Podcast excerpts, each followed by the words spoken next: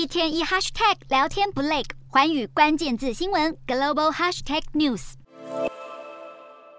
全球气候问题迫在眉睫。今年由埃及主办的联合国第二十七届气候峰会渐渐迈入尾声。峰会主席埃及外交部长苏克里呼吁各国赶紧在峰会十八日结束前，尽快在气候变迁对策方面达成共识。本次峰会最受关注的议题就是国际间僵持多年的气候损害赔偿。受气候变迁影响的穷国主张天灾加剧是由富裕国家排碳所造成的，因此也要求富国对穷国天灾损失进行赔偿。这个论点长年以来遭美国与欧盟抗拒，因此没有获得任何进展。不过，今年气候峰会上有五十八个开发中国家共组的 V20 和七大工业国 G7 发起一项名为“全球盾牌”的行动，目的是在加强富国对穷国的灾害保护资助，让气候损害赔偿终于露出一线曙光。同一时间，许多意识到气候变迁危机性的排碳大国也纷纷提出减碳战略，其中还包括全球第三大排碳国印度。各国政府在气候峰会期间，还对实质的气候变迁对策了无共识之际，极端气候正在世界各个角落肆虐，野火、旱灾、飓风等天灾不但造成巨大经济损失，还让越来越多人成为气候难民，无家可归。许多专家警告，这场会议恐怕是人类挽救地球的最后一次机会。